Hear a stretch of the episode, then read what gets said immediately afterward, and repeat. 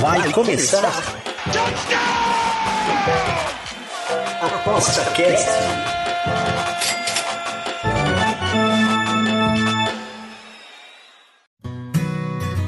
O ApostaCast é um programa apoiado pela SportsBet.io, o site das odds turbinadas. SportsBet.io Fun, Fast, Fair. Olá, chegamos para mais um ApostaCast, o podcast do Aposta 10. E vocês já sabem, está começando a temporada de Major League Baseball, o melhor beisebol do mundo.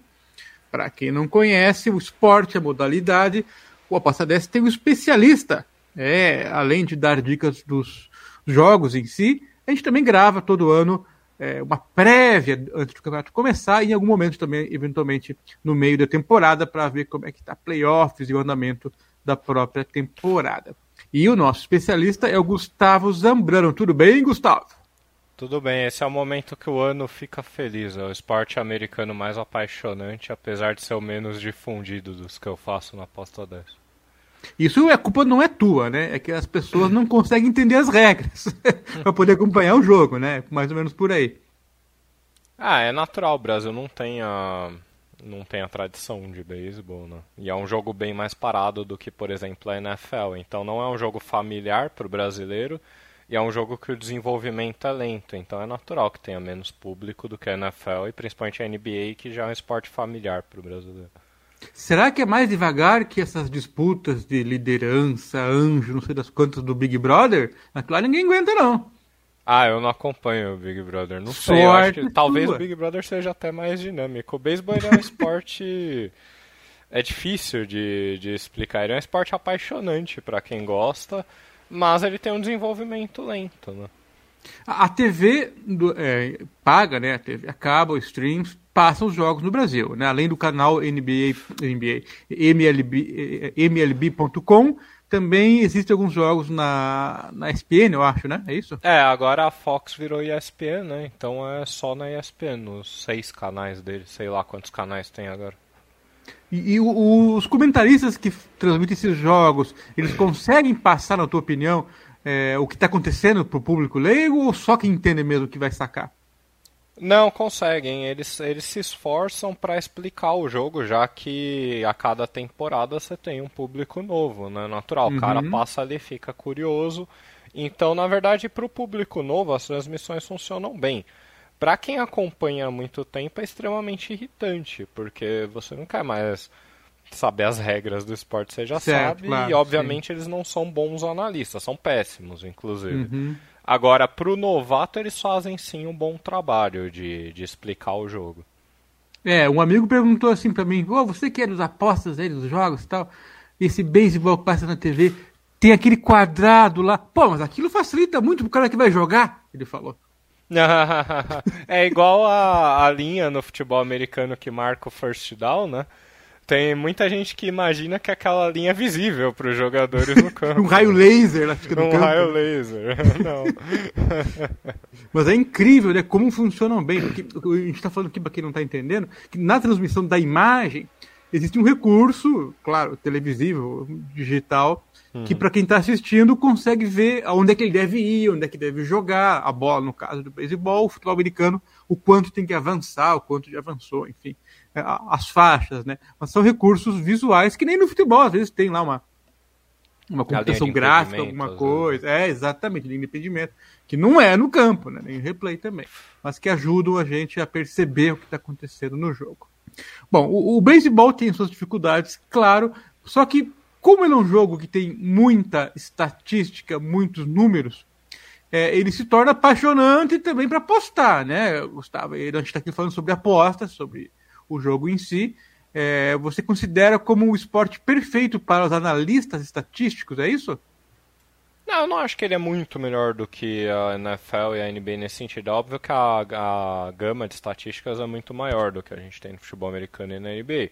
Agora, essas estatísticas elas não são restritas ao apostador. As casas também têm, é, uhum. têm a noção delas e isso torna as linhas bem mais difíceis. O beisebol, quando eu comecei nas apostas, ele era um esporte muito apostado pelo o curto círculo de apostadores brasileiros simplesmente porque tem um volume muito alto de jogos, né? A gente tinha hum, todo dia quase, né? Dia, todo dia. É, os times jogam todos os dias, na verdade eles têm uma folga a cada duas semanas, em média. Então você consegue, você sempre tem um evento rodando para você apostar. Certo, certo. É, e tá pensando agora, no teu caso que você gosta de, da cidade de Chicago e torce para os times de basquete, futebol americano e beisebol, o que levaria um brasileiro a torcer para algum time de beisebol lá? É claro que no basquete a gente acaba assistindo bastante e escolhe por motivos variados. Mas é, e, e, o brasileiro, como é que ele se identifica assim com as equipes de lá? É igualzinho ao basquete, por exemplo, ou tem suas é, características próprias? Eu acho que em geral o torcedor, por exemplo, o cara normalmente começa a acompanhar nos playoffs. Os playoffs do beisebol são bem emocionantes. Então ele para uhum. ali, vê um jogo, aí vê que está acontecendo alguma coisa incrível e ele tende a adotar a equipe relevante do momento ou que está surpreendendo nos playoffs. Em geral, as torcidas nascem assim, né? A gente uhum. tem torcida do Tampa Bay Rays no Brasil, que foi um time recentemente e na época que eu comecei a acompanhar também, que teve grandes campanhas na pós-temporada, apesar de não ter ganho o título. Ou o cara pode fazer igual eu e adotar a cidade, se ele já tem um time de NBA, por exemplo, se ele torce para o Boston Celtics, uhum. o Boston Red Sox é uma das maiores franquias da do beisebol. Se ele torce para um time da NFL, sei lá, o Pittsburgh Steelers, aí ele não vai ter tanta sorte no beisebol, ele vai ter que torcer para Pittsburgh Pirates, que não é uma grande equipe, ao menos não nesse momento. Mas é uhum. como todos os esportes americanos, é bem rotativo nas equipes uhum. que são relevantes. Maravilha, maravilha. Beleza. A temporada desse ano, em comparação com as anteriores, é, em termos de data, tamanho, vai ter alguma surpresinha, alguma pegadinha? É, vai ser um pouquinho encurtada, mas acho que foram só 10 jogos que foram realmente cancelados, as equipes não vão jogar. É o que teve no beisebol esse ano, é igual o que já teve na NBA, uma temporada de greve do a greve, na verdade, não é nem dos jogadores, a greve é dos times, é o que eles chamam de lockout, né? Uhum. Porque a cada determinado período de anos, que eu não sei qual é, devem ser cinco anos, é, a associação dos jogadores precisa renovar o acordo trabalhista com a liga. Uhum. E isso geralmente gera diversos impasses. Então a gente teve uma pré-temporada bem curta, é um período de assinatura de free agents curto, porque a liga estava completamente paralisada até que os jogadores se entendessem com os donos e com a liga. Na verdade, a liga é a associação dos donos, tanto na NBA quanto na, no beisebol e na NFL. E aí você tem a associação dos jogadores e eles chegaram a um acordo. Ok, ok. O, no Brasil falam muito do que o futebol é ruim ou mal organizado porque tem uma entidade, digamos, oficial, assim, governamental, que não é do governo, mas é uma entidade que é, é, é particular, a CBF, não é do governo, mas é, ela não é bem mandada pelos clubes, e sim pelos diretores das federações. É um troço esquisito, né? Hum. É, e nunca vinga uma liga uh, uh, de futebol. Já os esportes americanos são completamente bem organizados e feitos para dar dinheiro, né? É, essa diferença da forma de enxergar o esporte e administrá-lo, será que é o segredo do sucesso, Gustavo? Na tua opinião? Ah, tendo tendo o conhecimento que eu tenho dos esportes americanos e vendo a bagunça que é o futebol, não só aqui, aqui é mais bagunçado eu tenho para mim que sim é a forma correta. Funciona bem, é mais estável. O torcedor sabe exatamente qual produto que ele vai consumir uhum. nos próximos anos, com pequenas mudanças. Mas eu acredito que funcione bem nesse modelo. Então se acertaram aí os jogadores, times e tal. Então vai começar. Quando começa exatamente e quantos meses que rola? Vai começar nessa quinta-feira, dia 7. Uhum. É, a princípio seria dia 9, até alertei que era dia 9, mas na verdade é dia 7. A temporada regular vai até o final de setembro e os playoffs começam no início de outubro. Então vai ter abril, maio, junho, julho, agosto, setembro, outubro e termina em novembro. É, se, se a World Series, que é a grande final, como se fosse Super Bowl, né? Uhum. Só que ela é uma série de sete jogos, assim como na NBA. Se ela perdura sete jogos, termina em novembro mas às vezes termina no fim de outubro. Ok, ok. Então são oito meses, mais ou menos, de jogo todo dia. Incrível, né? Uhum. e como é que o Gustavo vai fazer isso é, de acompanhar via aposta 10? Em média, todo dia, um pouco de dica, gravado, escrito. E o o tempo que você gasta fazer isso, cara, conta pra nós aí mais ou menos como é que é a tua rotina. Ah, o beisebol na temporada passada, diferente da NBA do que eu fiz nas duas últimas, eu não consigo mais utilizar um fluxo muito alto de apostas, porque a minha linha do beisebol ela é mais complicada do que a linha da NBA, porque eu faço um ajuste subjetivo nos apostadores, então não é um número fixo que eu utilizo. Eu vou até puxar quantas apostas eu fiz, mas enfim, é, eu faço de duas a quatro apostas, mais ou menos. Eu gostaria de usar um fluxo melhor, maior, gostaria.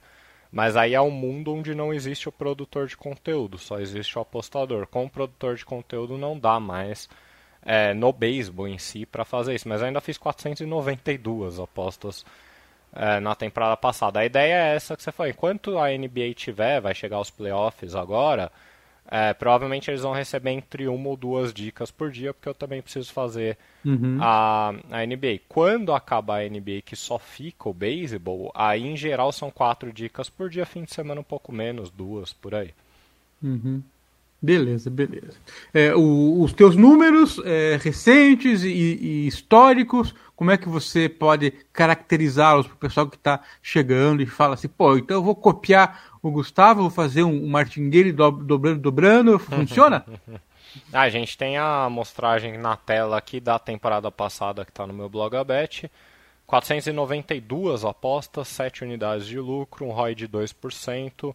E aí que vem a parte mais interessante para o apostador ficar ciente. Eu acertei só 50% das minhas apostas, minha odd média foi 2,6. Ah, isso uhum. não é nada demais. É, é bastante coisa.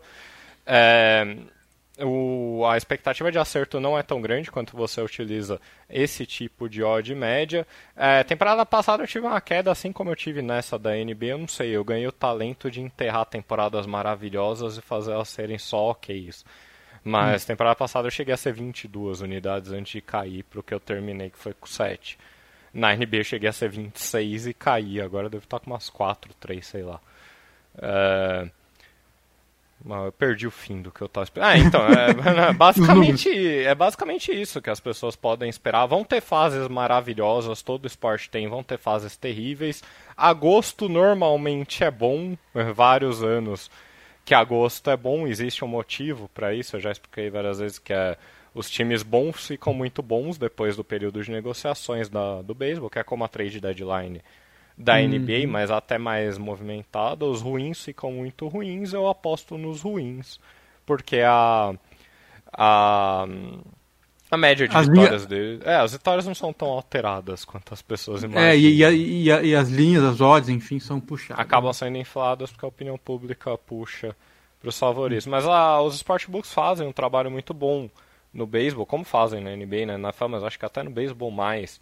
Então não é fácil achar valor é, em cotações de beisebol. Desconfiem sempre do que parece muito bom, o que parece muito bom normalmente não é tanto.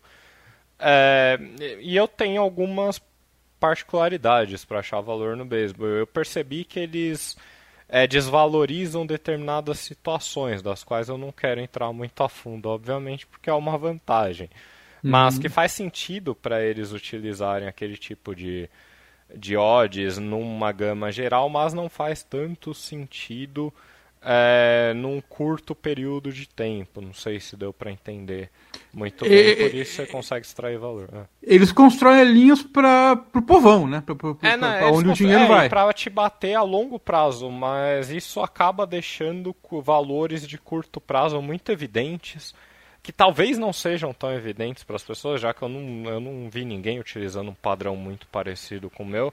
Quem acompanha texto por texto imagina o que, que é. Tem a ver com a precificação de arremessadores desconhecidos. As casas precificam uhum. arremessadores desconhecidos como arremessadores num nível abaixo da média. É, isso faz sentido se você considera o universo geral de arremessadores desconhecidos.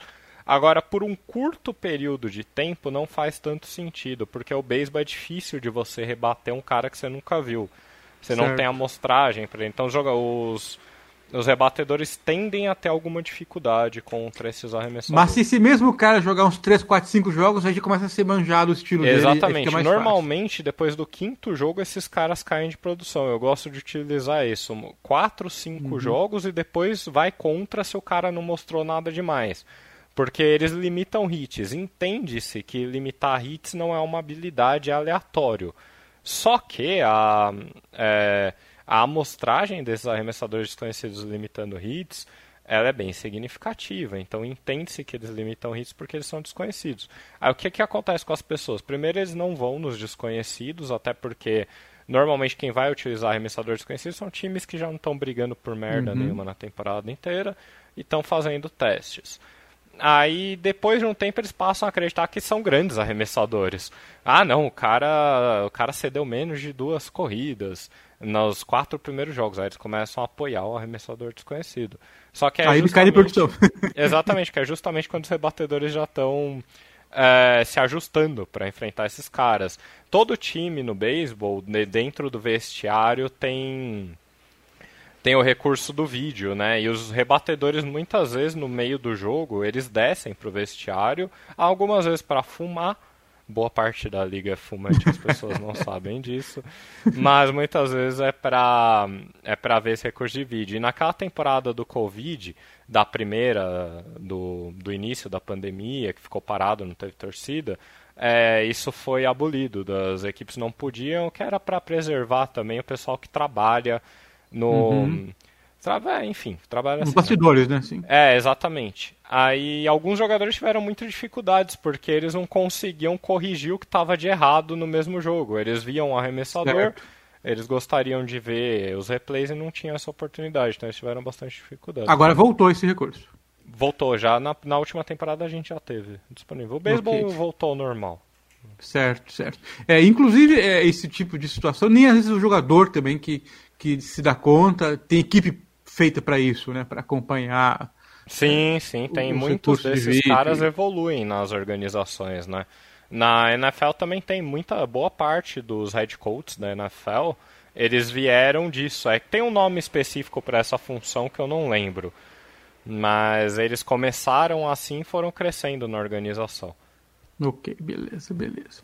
Bom, da temporada que está começando, uh, ano passado, quem foi o campeão do campeão World foi o Series? Braves. Diferente do da NFL, onde eu nunca errei o vencedor, no beisebol eu quase nunca acerto. Eu já consegui acertar.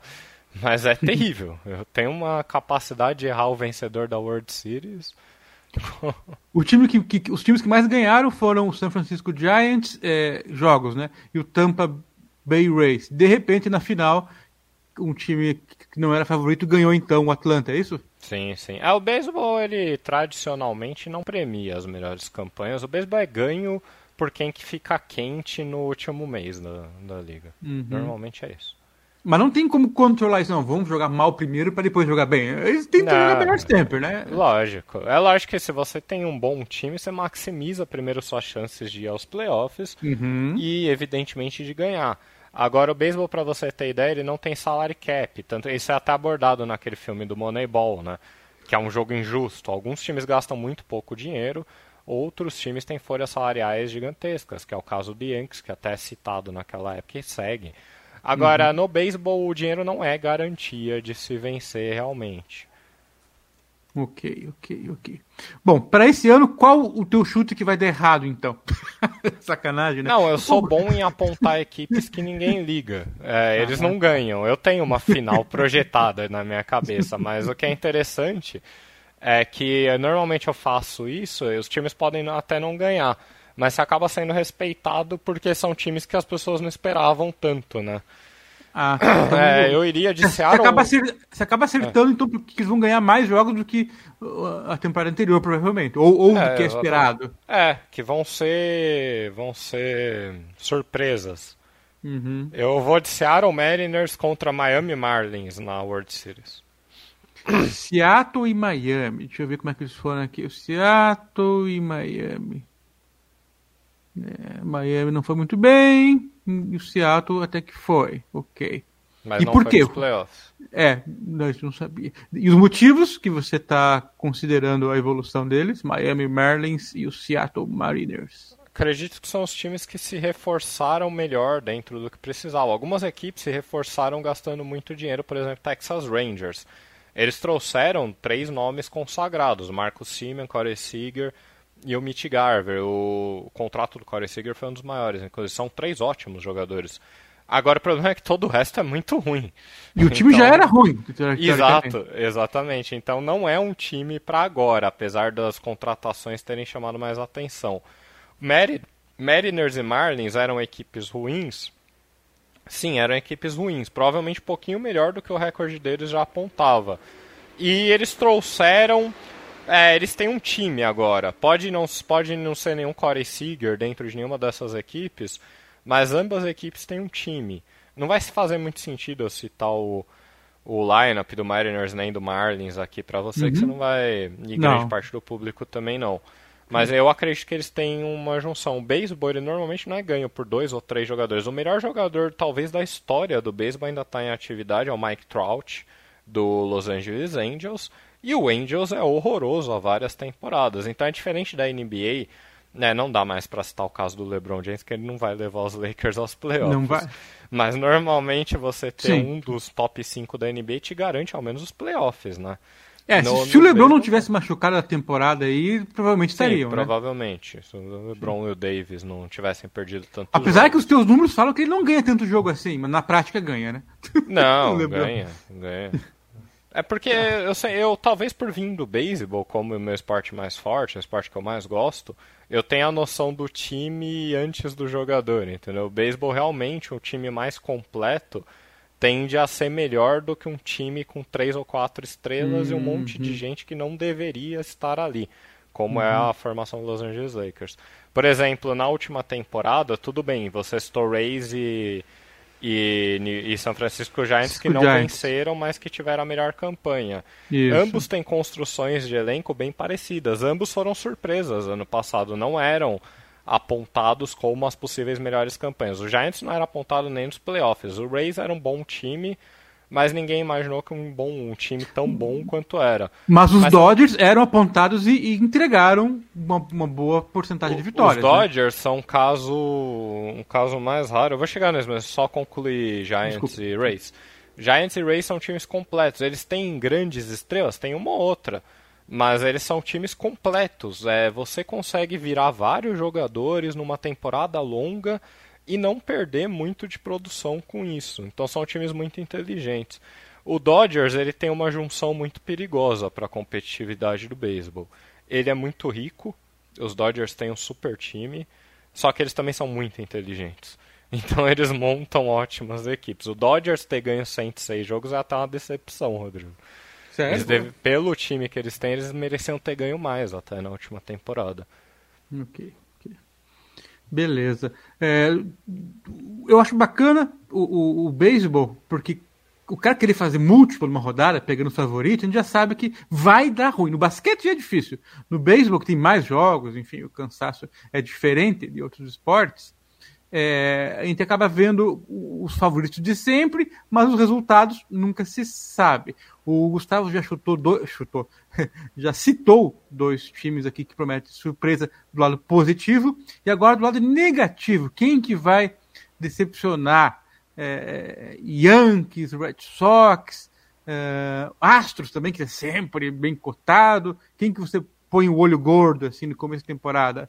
Olha, pra falar a verdade, o beisebol, ele, antes ele era até, apesar de eu ter citado que ele é muito competitivo que as melhores equipes não ganham, existem muitas equipes não competitivas mais do que no passado. Aliás, tem time aqui, o Baltimore Orioles merecia ser multado pela liga. É, Pela porque é assim, é, é cinco anos que eles não conseguem colocar um produto, é ruim. E é, é claramente muito ruim e não tem nenhuma evolução. É, deveriam gastar algum dinheiro a mais, eu não sei, eles estão muito muito abaixo do resto. É, é a maior diferença de pontos da liga, menos 300 pontos. Isso, na última temporada. É, e eu faço apostas constantemente a favor deles. Vai entender. Mas, assim, matemática, matemática, gente. Exato. Você não é preferência. É, que eu não é sou o único que sabe que eles são ruins, né? Claro, todo mundo.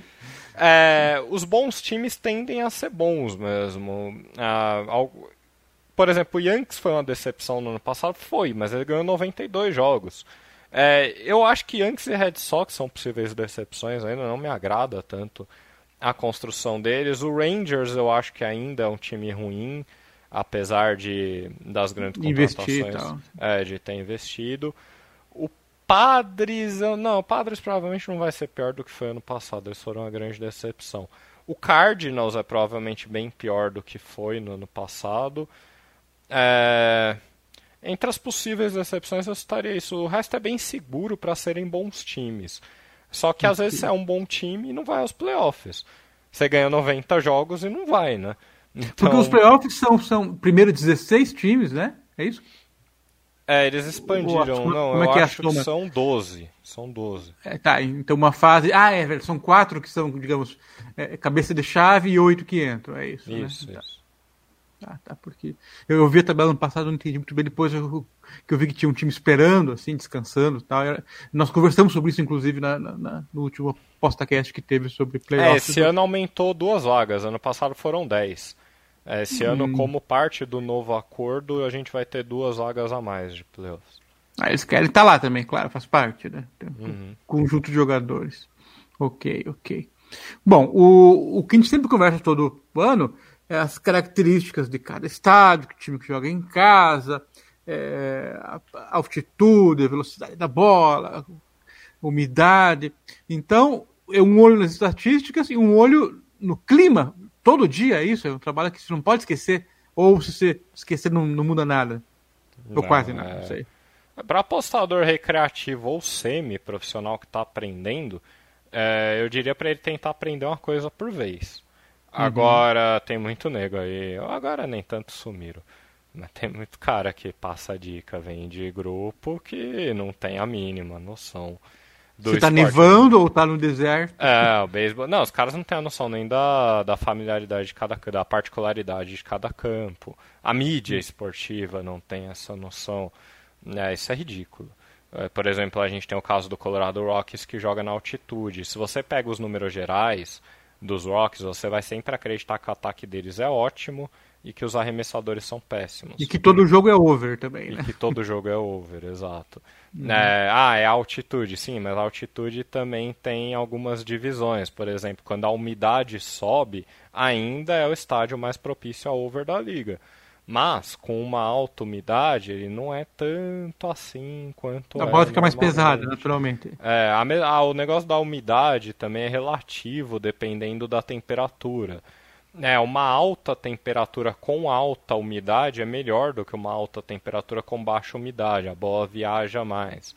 Aliás, é uhum. é um é um engano das pessoas aqui, que no Brasil você fala que ah, mas está muito seco o tempo como se estivesse mais quente. Na verdade, o tempo úmido é mais quente.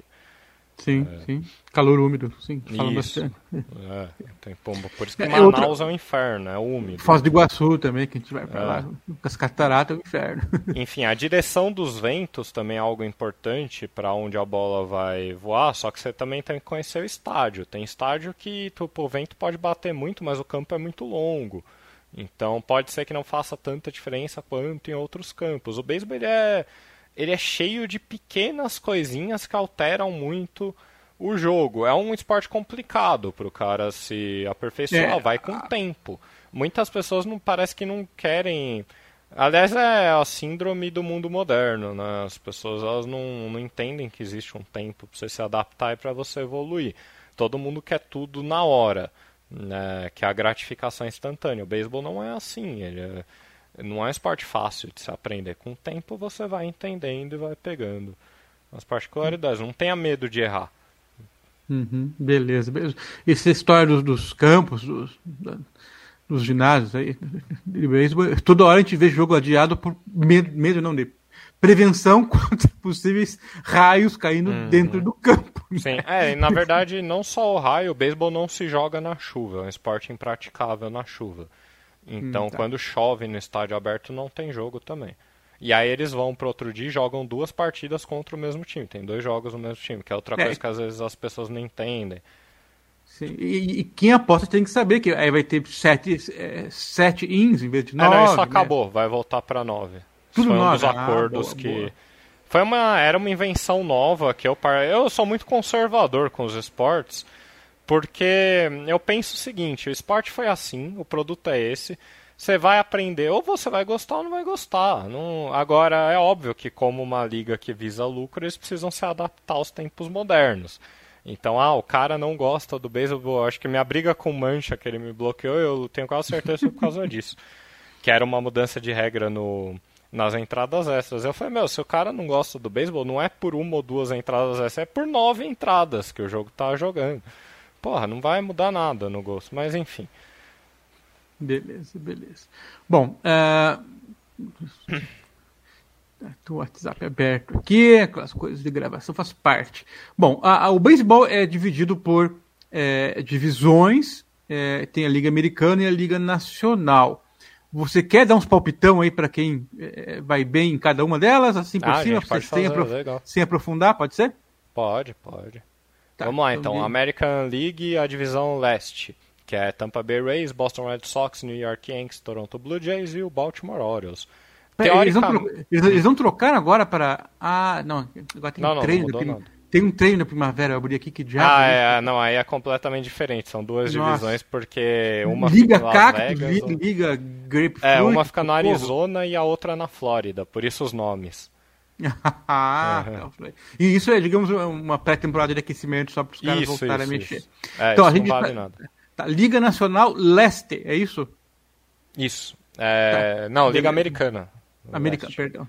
Tá. Okay. É, Tampa Bay Rays, Boston Red Sox, Yankees, Blue Jays e Baltimore Orioles. É, teoricamente, nessa liga, nessa divisão, ela é a divisão mais forte, teoricamente, do beisebol. Tanto que o quarto colocado do ano passado foi o Blue Jays, ganhou 90 jogos, 91. E você tem o Baltimore Orioles, que não é um time e continua não sendo um time. A expectativa de vitórias dos Orioles é próxima do ano passado, de 52 vitórias por aí. É bem ruim o Baltimore Orioles. É, nessa é bem embolada. O Rays, é, por serem um time muito inteligente, eu colocaria eles ainda na frente. Eu colocaria o Blue Jays na frente de Red Sox e Yankees. E aí, entre Red Sox e Yankees, eu acho que algum dos dois decepciona, o outro deve ir bem ao natural. Ok, ok. A gente pula para o que, que eu fiz aqui que eu não estou me achando? Quando a gente não se acha no computador, a gente vai no Alt Tab, aí aparece tudo. é Liga Americana Central. Aqui tem um time que você comenta, dois, três times que você comenta, quatro. E o quinto é, é o time do livro, do Moneyball. Ah, não. Não, não, essa é a Oeste. Essa é a Oeste. Então vamos pela Oeste, já, já que errei mesmo. Uma emenda por ela. Houston, Seattle, Oakland, Los Angeles Angels, Texas Rangers. É, você se lembra do filme Moneyball, que ele conta a história de uma temporada pós, Sim. de uma temporada que eles vinham bem, foram para os playoffs e aí eles precisaram ficar baratos, que os jogadores deles se tornaram muito caros, né? E saíram. Uhum. Olha, saiu todo mundo de Oakland. O time de Oakland, é, eu tava até brincando com a galera, foi cara, Oakland é que nem o Master League do, do PES, que é o jogador criado pelo videogame. É um monte de jogador que ninguém conhece, porra. Agora, ao mesmo tempo que isso é fato comum, que o Ace vai ser um time bem ruim, é, em termos de aposta, é provável que eles sejam um time ok para se apostar, vão ser underdogs na maior parte dos jogos. É muito ruim, mas ainda tem alguns nomes que podem entregar alguma produção em determinado momento da temporada. Mas é ruim, é um time que não tem expectativa de playoffs. Se for uma grande surpresa, e aí vai ser mais uma das mágicas do Clanês, que não é tão inteligente assim quanto o Moneyball faz parecer. é. é. que a história contada, isso eu sempre falo, foi a do Oakland Ela é muito interessante, só que eles estavam errados. a visão deles das estatísticas avançadas era errada. Outras equipes venceram com uma folha salarial muito menor do que a do Clanês e fazendo o oposto do que os ex faziam, é, valorizando quesitos que os ex desvalorizavam. Inclusive no livro, quando você lê, tem um capítulo inteiro dedicado ao draft daquele ano, né? Sim. E o Michael Lewis, que é um ótimo escritor, mas não é um homem de beisebol. Ele Sim. tratou tratou o ex como se eles tivessem descoberto várias joias e ele cita vários jogadores que os ex deixaram passar porque eles acreditavam que não eram tão bons quanto os outros. É, faz 20 anos o livro. O dos jogadores que os ex selecionaram, só um virou jogador de, de MLB, que foi o Nick Swisher, que todas as equipes gostavam os jogadores que eles deixaram passar porque eles vinham algum problema, e são citados vários no livro, uhum. quase todos viraram jogadores da Major League. Que coisa. Então, é, nessa divisão a gente tem o Seattle Mariners, que eu citei como melhor, e eu colocaria eles como líderes da divisão. O Houston Astros foi enfraquecido, não tanto, é óbvio que ainda vai ser um bom time. Mas eles perderam algumas peças importantes, a principal delas foi o Carlos Correia, que assinou, acho que com o Minnesota Twins, se eu não estou muito enganado, na última off-season. Foi um dos maiores contratos é, dados na última off-season, que era o shortstop do Astros. O Astros também é um time bem inteligente, trapaceiro também, mas a gente não vai entrar nisso. sim. Que aí rende e realmente eu não me importo tanto. Porque aí é, pintaram o Houston Astros como se eles só ganhassem por trapace. Não é. Eles são muito inteligentes e com bom elenco, são bons jogadores. Você não pode tirar o mérito desses jogadores. É, o Angels tem o Mike Trout retornando de lesão. No ano passado ele perdeu boa parte da temporada. Fizeram alguns ajustes na rotação, mas os Angels são um dos times que eu acho que eles não têm muita noção do jogo que eles jogam. É, enquanto o Tampa Bay Rays é muito inteligente, os, Rays, os Angels são bem estúpidos. Então eu acho que o Angels, na melhor hipótese, é um time médio.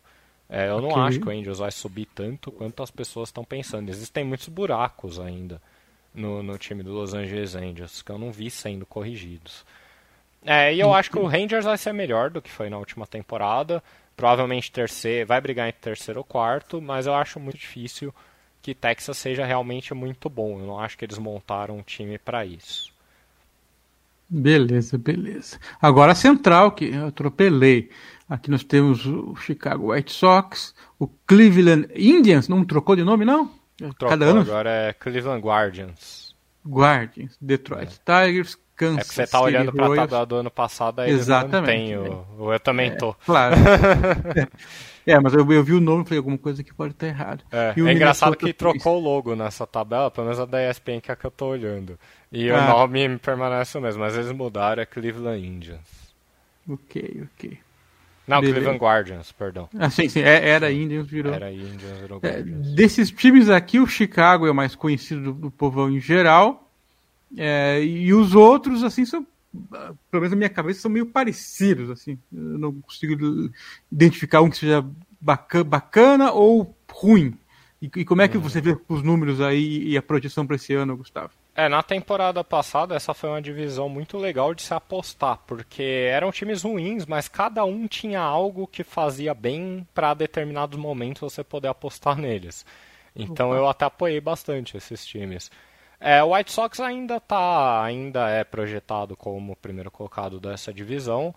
É, o Indians provavelmente não mantém, o Indians Guardians, perdão, provavelmente não mantém essa é, vai, vai ser uma confusão, você sabe que é, né? Até a gente. Até interiorizar, digamos, né? É, que nem você mudar o nome do seu filho, pô. Você chama ele por um é nome é por 30 anos, quando ele faz 30 anos você chama por outro. Demora pra, Não... pra associar, é natural. Mas o Guardians provavelmente não vai, não vai manter essa segunda posição, que foi até uma surpresa na última temporada eles conseguirem ir bem não porque eles tiveram recorde negativo, mas só por duas vitórias, né? Mas eles não são. Eles são um time barato, é, que provavelmente vai trocar os seus principais jogadores. É um time em reconstrução, como se fosse uma equipe em reconstrução na NBA. É muito pouco provável que eles mantenham esse recorde. Então, às vezes, o apostador desatento, se ele for pegar esse time como base do ano passado, ele pode se frustrar. Agora, os outros três eu gosto, acho que são equipes melhoradas. O Royals nem tanto, é, não tiveram grandes mudanças, é, tem alguns pontos envelhecidos no lineup. A rotação é bem fraca na minha visão, então o Royals para mim não é tão bom. Agora o Detroit Tigers é bem interessante, eu acho bem interessante mesmo. E não está sendo tão citado quanto uma equipe interessante.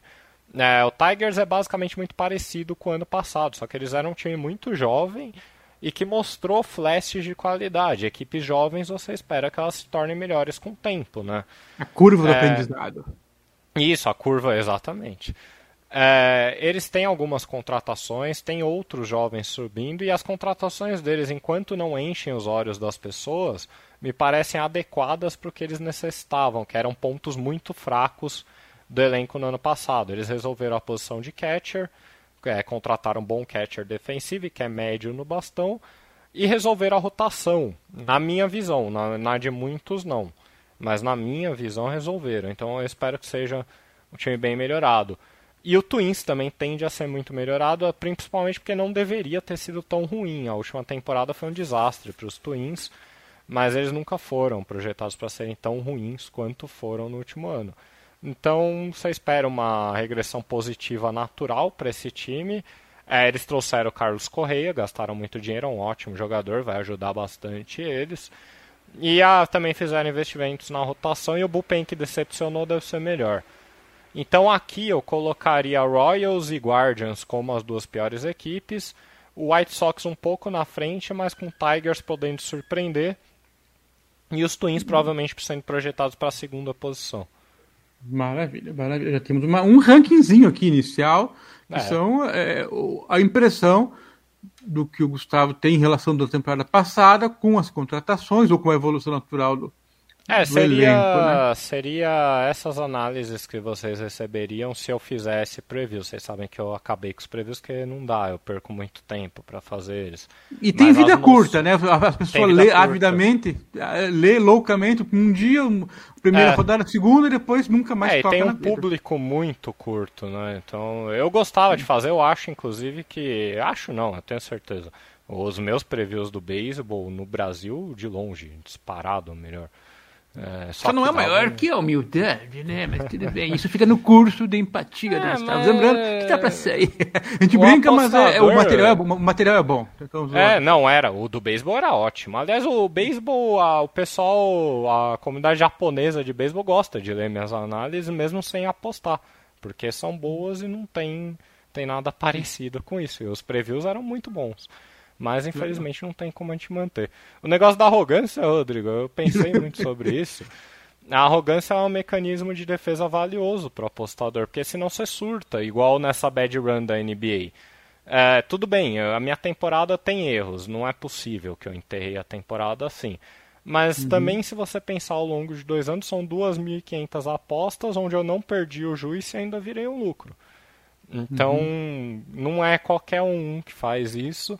E se você não for arrogante, você se deixar levar, é, você vai ser destruído, porque nego vai criticar, vai falar que você não sabe nada. Então, um pouco de arrogância. É, e o apostador que perder a confiança tá fudido também, né? Tá fudido. É que aí ele é. começa a mudar quem ele era, né? Sim, sim. É, você pode tentar...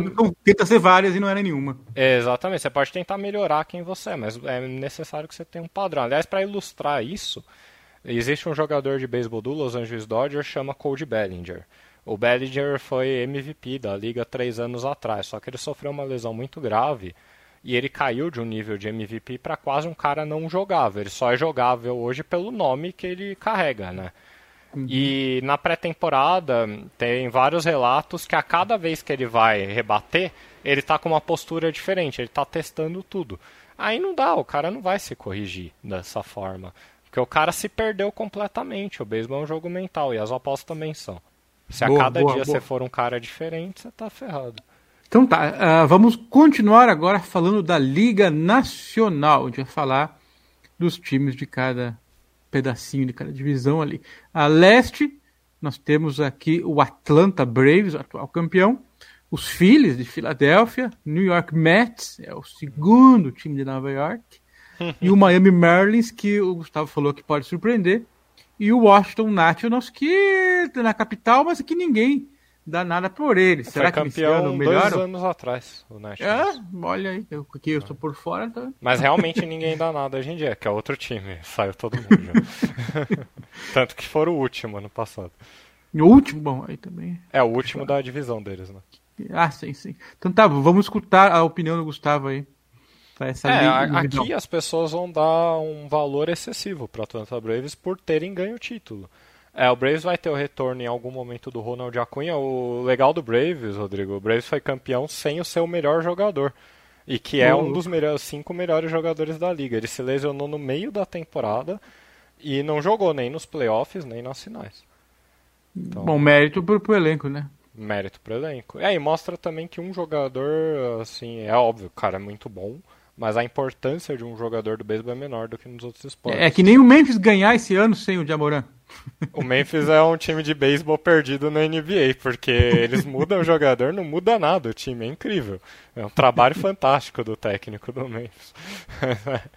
É, é, o Braves vai ser supervalorizado por ter ganho o título. É uma boa equipe, é óbvio que é uma boa equipe, mas é uma boa divisão também. Aqui, cara, enquanto eu apontei o Miami Marlins como um time melhorado, e aí vou segurar a minha aposta, né? Mas Philadelphia Phillies e New York Mets são bons times, que foram decepções no ano passado, mas que podem voltar bem nessa temporada porque possuem elenco para isso.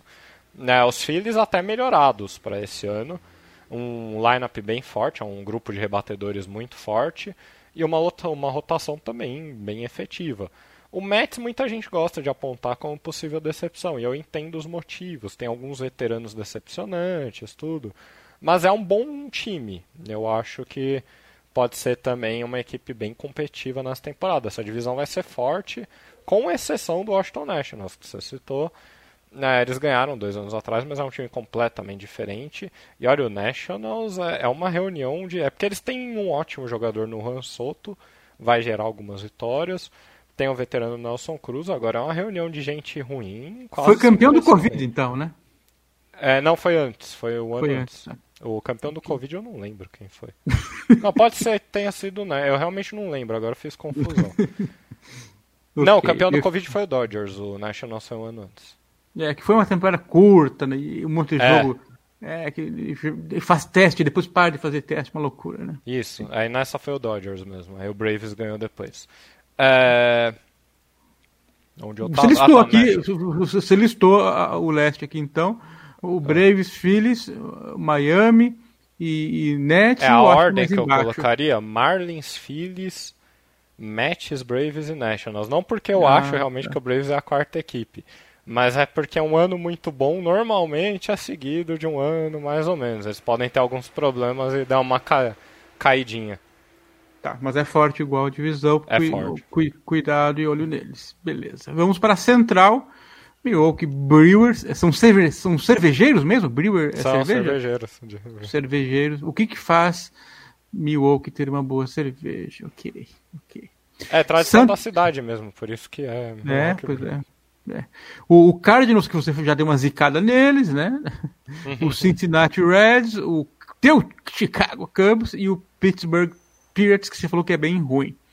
É igual se o Bragantino chamasse Bragantino Linguistas. é, vamos, essa divisão é bem ruim, viu? é, bom, o Brewers para mim ainda é a melhor equipe. Foi campeão ano passado, para mim é o time melhor formado dessa divisão. É, tem um elenco sólido, nada demais, é sólido. Mas, não... o, o Cardinals, quem me acompanha no beisebol, é, eles sofrem da síndrome do rival do meu time. Eles são o maior rival do Chicago Cubs. Uhum. E a exemplo do Green Bay Packers, não é que eu tenho má vontade com Cardinals e nem com Packers. Meus números não entendem. Esse time é ruim há muito tempo, mas de alguma forma eles são ok. Eles ficam ali. Os resultados são acima. É. Eles são, assim, a formação deles não é tão ruim esse ano. Tem bons jogadores, como tinha no ano passado. Mas, no geral, eu não gosto. É, então, eu olho muito para apostar contra os Cardinals. Às vezes estou certo, às vezes estou errado. É um ranço, assim, né? É, pode ser. mas é que é compartilhado pelos meus números. Isso que é estranho. Porque hum. não é como se meus números supervalorizassem os times que eu torço. Por exemplo, não gostam do Bulls na NBA. Minhas linhas não são tão fãs do Bulls assim. É... Mas não gostam também de Cardinals no beisebol. Não gostam dos Packers. Talvez gostem nessa temporada, eu não sei. Enfim, parece que o Cardinals constantemente supera o que ele deveria ser, entende? Por isso que não, não bate direito comigo. Mas, numa divisão tão ruim assim, é possível que essa ordem permaneça. O Reds piorou, o Reds deveria ter sido um bom time ano passado, foi decepcionante, agora eles pioraram.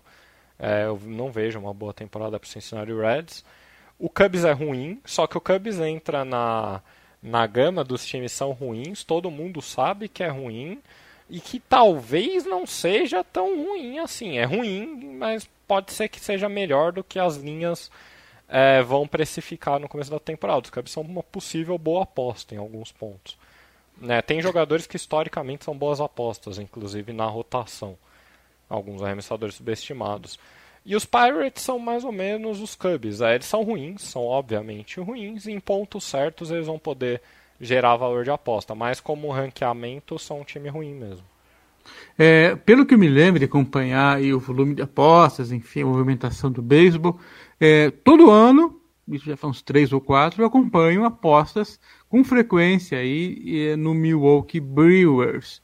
É, é o queridinho dos apostadores ou do, do, do, dos estatísticos, ou porque realmente eles são um time equilibrado, assim, que volta e meia dá para confiar neles em, eu acho que eles algumas são situações. Acho que são mais dos estatísticos. O público em geral não olha tanto. Eles têm uma, eles não têm uma boa noção. O que acontece com o Brewers é que em termos de aposta ele é ótimo, porque além dele ser uma boa equipe, ele tem pontos muito claros onde você vai apoiá-los ou não. Porque eles são bons, mas o ataque é uma merda. O bom é o grupo de arremessadores. Então uhum. eles vão ter alguns momentos onde eles são, têm um ataque quente, se apoia, outros que é, pela fragilidade do ataque, se o Brewers for muito favorito, você normalmente aposta contra. Entendi. Agora, se ele for underdog pela fragilidade do ataque, você aposta a favor, porque o grupo de arremessadores os mantém. Boa, hein? Boa. Então, deve ser o mesmo padrão, já que é um time pouco alterado. Boa, boa. Agora, depende se as casas mantêm os valores, né? Às vezes eles vão querer se ajustar, porque pode ser que os Brewers foram um foco muito grande de bons apostadores no passado. Certo. Ok, ok. É bacana essa conversa porque, é, como eu não entendo do, do esporte, mas eu acompanho a movimentação do dinheiro, digamos. Ou, não, é a minha visão. Não pode ser que o dinheiro, outro dinheiro que não o meu, possa apoiá-los por outros motivos. Claro, sim, mas, sim. Qualquer, é... qualquer análise assim, que tem um ângulo já dá uma, uma noção para a gente, não só para esse esporte, mas para outros também. É, sim, é, sim. é, interessante ter essas visões. Vamos dar um pulo então para a última divisão que falta, que é a Oeste da Liga Nacional Aqui cinco Giants, Dodgers, e Padres, Rock, Rookies e Diamondbacks. Manda ver aí, Gustavo. É, aqui também espero que não seja uma divisão tão alterada, não. Rockies e Diamondbacks ainda são as piores equipes. Diamondbacks é outro time que é ruim, mas existem ângulos claros para apoiá-los. Então vocês devem ver algumas apostas minhas a favor do Diamondbacks. O Rockies ninguém entende o que eles fazem. Eles são ruins há muito tempo. Teve o Colorado, esse eu contei várias vezes, mas eu acho que por vídeo, por podcast não, é curta a história. Mas uma uhum. vez eu uhum. acordei aqui, entrei no Facebook, aí, sei lá, eu assino vários desses de, de mídia de esportes americanos, né? Algumas brasileiras tal. Porque aí você vê a manchete, pelo menos, mas era análise de algum analista, entre aspas, brasileiro. Entenda o Colorado Rockies, a sensação do beisebol. Opa! Eu falei, puta que Tem que ler isso, né? Porque o Rockies ganhou, acho que, 7 dos primeiros 10 jogos de uma temporada de 182 jogos. não quer dizer Aí nada. Aí eu falei, cara, eu não sei, eu vou clicar aqui. Aí eu li. O cara, o cara não tinha noção nenhuma do... E aí, obviamente, foi um dos piores times do beisebol. É, mas o cara é bom em clickbait, né? Pescou eu acho que não, cara. Ele realmente fez uma análise. o problema é que ele, aquilo é uma. É, é, eu chamo do paradigma da análise que tem muito apostador que grupos a gente vê direto. Cara, não, eu analisei aqui o jogo do Turcomenistão. Você pode analisar, mas você não sabe o que procurar. É uma análise, mas é uma análise ruim. Eu não estou dizendo que você não parou para olhar aquilo. Eu estou dizendo que você não tem a qualidade necessária para olhar aquilo.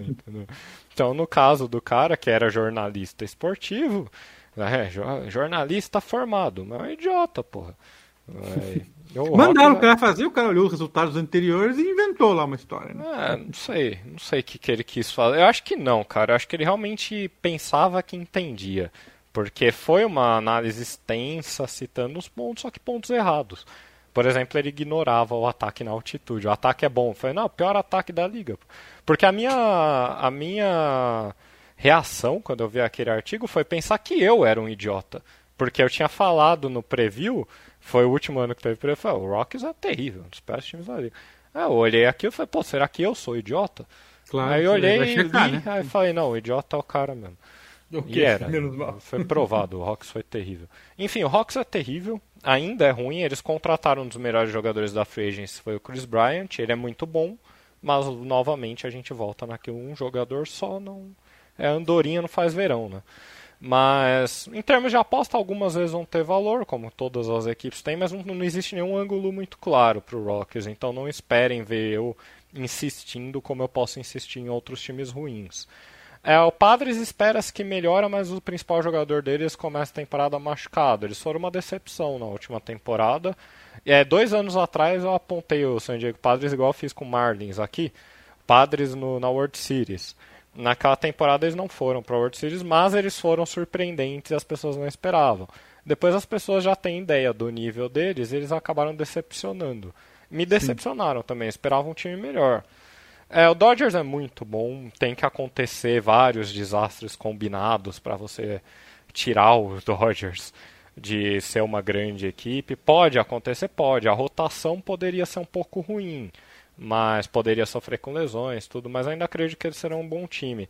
É, dito isso, eu faço constantes apostas contra os Dodgers porque todo mundo sabe que eles são um ótimo time e muita gente reflete na linha na odd. Reflete tanto para os oddmakers quanto para os apostadores. E para encerrar, o San Francisco Giants, eu não fui um entusiasta quando eles fizeram a boa temporada. É, não antes da temporada, mas quando a temporada começou, porque eles são um time muito estranho, eles são um time de veteranos, alguns em decadência, igual eram os Lakers, sabe? Uhum. Mas os Giants são a versão inteligente dos Lakers. Eles corrigiram os veteranos, é, eles são outro expoente, assim como o Tampa Bay Rays, de um time que não é feito por grandes nomes, mas ele tem profundidade de talento para lidar com qualquer é, parte ruim. Eles parecem maximizar o talento deles, eles são muito inteligentes construindo as escalações. No beisebol, diferente da NBA, por exemplo, na NBA você tem o seu quinteto titular, você não fica mudando ele, né? O beisebol uhum. não, depende do jogo, você muda a escalação, depende contra quem você vai enfrentar é bem dinâmica a escalação. Tem quatro, cinco nomes que obviamente ficam na escalação sempre, que são os seus melhores jogadores. O resto é situacional, o resto entra para fazer algo específico. Os Giants são muito inteligentes fazendo isso. E o grupo de arremessadores do Giants é bem forte também, então eu espero que eles mantenham o sucesso da última temporada. Talvez não ganhem 107 jogos, é um número bem elevado, porque, por exemplo, eles tiveram um diferencial de corridas ano passado de 210. O do Dodgers, que ganhou um jogo a menos do que o Giants, foi 269. Então, obviamente, entende-se que existiu alguma sorte para os Dodgers, para Giants serem o, o primeiro colocado. Mas eles ainda devem ser um time muito bom. Beleza, beleza. Galera, passamos por todas as divisões aqui da, da Liga Americana, Liga Nacional, e o Gustavo acabou falando quase sobre todos os times aí. A gente não tem que aprofundar muito, não, vai ficar três horas falando, e o Gustavo é. tem que falar ainda, né? Então, a gente vai pro encerramento aqui e, e perguntar para o Gustavo o que, que ele espera da temporada como um todo, é, em termos de entretenimento e em termos de trabalho para ele e aposta para a gente. Bom, eu espero me sair melhor do que eu me saí na temporada passada, apesar de não ter nenhum problema com a minha temporada passada. O ROI de 2 é ok, 7 unidades ok, pode parecer decepcionante, mas é ok. É, mas espero me sair melhor. E em termos de conteúdo aí é mais é onde eu preciso melhorar, porque a NBA para vocês, é, ela é uma temporada muito diferente do que foi para mim. Eu não consegui entregar tanto conteúdo. É, a gente sabe que é cansativo, a vida tem percalços, e aí você não consegue fazer uma semana, fica ruim. Eu espero manter uma regularidade maior do que eu mantive na NBA para as pessoas poderem, poderem acompanhar. Porque senão o cara desanima também, porque ele não sabe nem quando tem análise minha, tudo. É, eu tenho mais chances de fazer isso no beisebol e playoffs da NBA do que eu tive só na regular da NBA, porque eu gosto mais do beisebol, eu me sinto bem escrevendo beisebol. É, eu não hum. gosto de escrever NBA. Eu realmente não, eu gosto de apostar, eu não tenho nenhum problema com a aposta na NBA. Eu gosto de fazer os números, eu não gosto de escrever especificamente. Para mim é torturante. No beisebol não, é prazeroso. Então eu acho que a gente vai conseguir sim manter uma regularidade. É, eu estou bastante animado para assistir a temporada, é um esporte que eu gosto. É, eu estou um pouquinho mais organizado nesse negócio de assistir, então às vezes eu consigo realmente ver jogos, até da NBA eu tenho conseguido. Então eu espero ver uma boa quantidade de jogos. Para a galera nova que conseguiu aguentar esse podcast até aqui, quer aprender, fala, pô, eu vou acompanhar o beisebol essa temporada com o Zambrano. Fica a dica, tem o Sunday Night Baseball todo domingo na ESPN. Essa é transmissão física, é, fixa, aliás, física. E normalmente Real. a gente... é, não, é, não é transmissão de videogame. Né, também tá vendo, o cara tá vendo um esportes lá. É, e é, é, sempre um jogo legal, porque são é como se fosse o Sunday Night Football, né? Trazem grandes equipes ou grandes rivalidades e a transmissão é bem didática, então aprendam por lá. E essa é uma análise que eu tento manter regularmente na aposta 10. Óbvio que ao longo de uma temporada tão grande vai ter um domingo que vai acontecer alguma coisa na minha vida, eu não vou escrever. Mas em geral eu sempre escrevo. Eu acho, inclusive, que a última temporada eu consegui escrever todos. Se eu perdi foi dois ou três. Mas então tentem acompanhar, começar a acompanhar por aí. E aí vocês vão pegando gosto pelo esporte e vão poder ir lendo minhas análises. Eu vou manter as análises como eu mantinha nos últimos anos. Elas vão ser bem explicadas, mesmo que o público-alvo seja bem pequeno. E o, pô, o cara vai aprendendo com elas. Ele quer aposta, lê só a conclusão e pega a aposta. Agora, se ele quiser aprender alguma coisa, realmente ele vai aprender, porque beisebol tem muita coisa para ser dita e eu gosto de escrever, então para mim não é muito difícil. Mas enfim, é isso, é assim que eu espero abordar a temporada. Não vou utilizar um fluxo alto esse ano, infelizmente. Gostaria, mas eu não tenho tempo para isso produzindo conteúdo. Vamos ver como eu me saio com essa base aí de 4, 5 apostas por dia. Talvez quando a NBA parar, aí sim eu vou ter mais tempo, eu posso até aumentar um pouquinho o fluxo. Aproveitando aí que estamos falando do teu trabalho e da NBA, como é que tá gravar quase que todo dia aí as dicas agora pro YouTube, falando, vai te sobrar mais tempo para escrever menos? Você falou que o NBA é trabalhoso, hum. escrever os textos. Como é que tá essa, essa nova fase aí? É, eu acho que foi um ajuste bom, cara. Eu acho que com o tempo acho que o público vai abraçar. O público ainda não entendeu. Também não foi fácil me acompanhar. No site eu não me saí bem na NBA esse ano. É, tá bem diferente da minha temporada, mesmo quando a temporada tá espetacular, agora que é só normal. Mas enfim, mas eu achei melhor isso. É óbvio que não vai dar para manter isso no beisebol, porque não existe esse público pra gente fazer live de beisebol diária. Mas me libera de escrever um texto. Agora eu consigo entregar dois textos por dia, a linha projetada, um vídeo de uma análise detalhada no canal uhum. e essa live diária. Então eu achei melhor mesmo. Beleza. Eu sempre que, eu vi o alerta, estava terminando já, ó, tinha acabado. É, e o pessoal está perguntando ali ao vivo como é que tá. Tá, tá legal isso aí, de, de interagir com, com, o público? Não, de, de interação tá fraco. porque Até porque eu acho que eu não dou muito espaço, porque eu já vou falando dos jogos e os caras não querem cortar, né? Mas a esperança também é que esse tipo de vídeo pegue view pós. Se o cara tem meu card inteiro ali, então ele vai poder. Claro, não precisa ver na hora, tá certo, tá certo. É. É, tanto que eu vi todos os dias atrasado, né? Mas enfim. Então. Com o tempo é, e... as análises vão melhorar. Eu confesso que o mês de março eu acho que meu QI tava bem mais baixo do que o normal. Efeito pós-Covid, fica a cabeça. A, Minha namorada falou cérebro, uma coisa. Uma nuvem. que você não pegou esse negócio e não sabe que você. Eu falei, eu tô burro, meu, e eu tô muito burro, e eu sei que eu tô burro. Isso que é problema. Mas acho que não, acho que é o tempo quente, às vezes a alimentação, estresse, enfim. Pode ser um monte de coisa. Mas eu voltei então, a me exercitar, eu voltei pro basquete agora. Toda semana eu vou Então, antes de começar a temporada da, do, do beisebol, vamos exigir um, um exame de QI aí. um, um, um, teste de Covid e um teste de QI. Coitado do Zambrano. Ah, isso aí. Cara, muito obrigado por estar aí dividindo teu conhecimento, o tempo com a gente. Valeu. Ah, Mais uma ApostaCast aí. Ah, acho que ficou legal, acho que deu pra gente falar bem num tempo ok e a gente conseguiu abordar a maior parte das equipes, vai ajudar a galera. Maravilha. Pessoal que tá, até aqui chegou, acompanhou, obrigado pela audiência e até o próximo. Valeu, tchau! O ApostaCast é um programa apoiado pela SportsBet.io, o site das odds turbinadas. SportsBet.io Fun, Fast, Fair.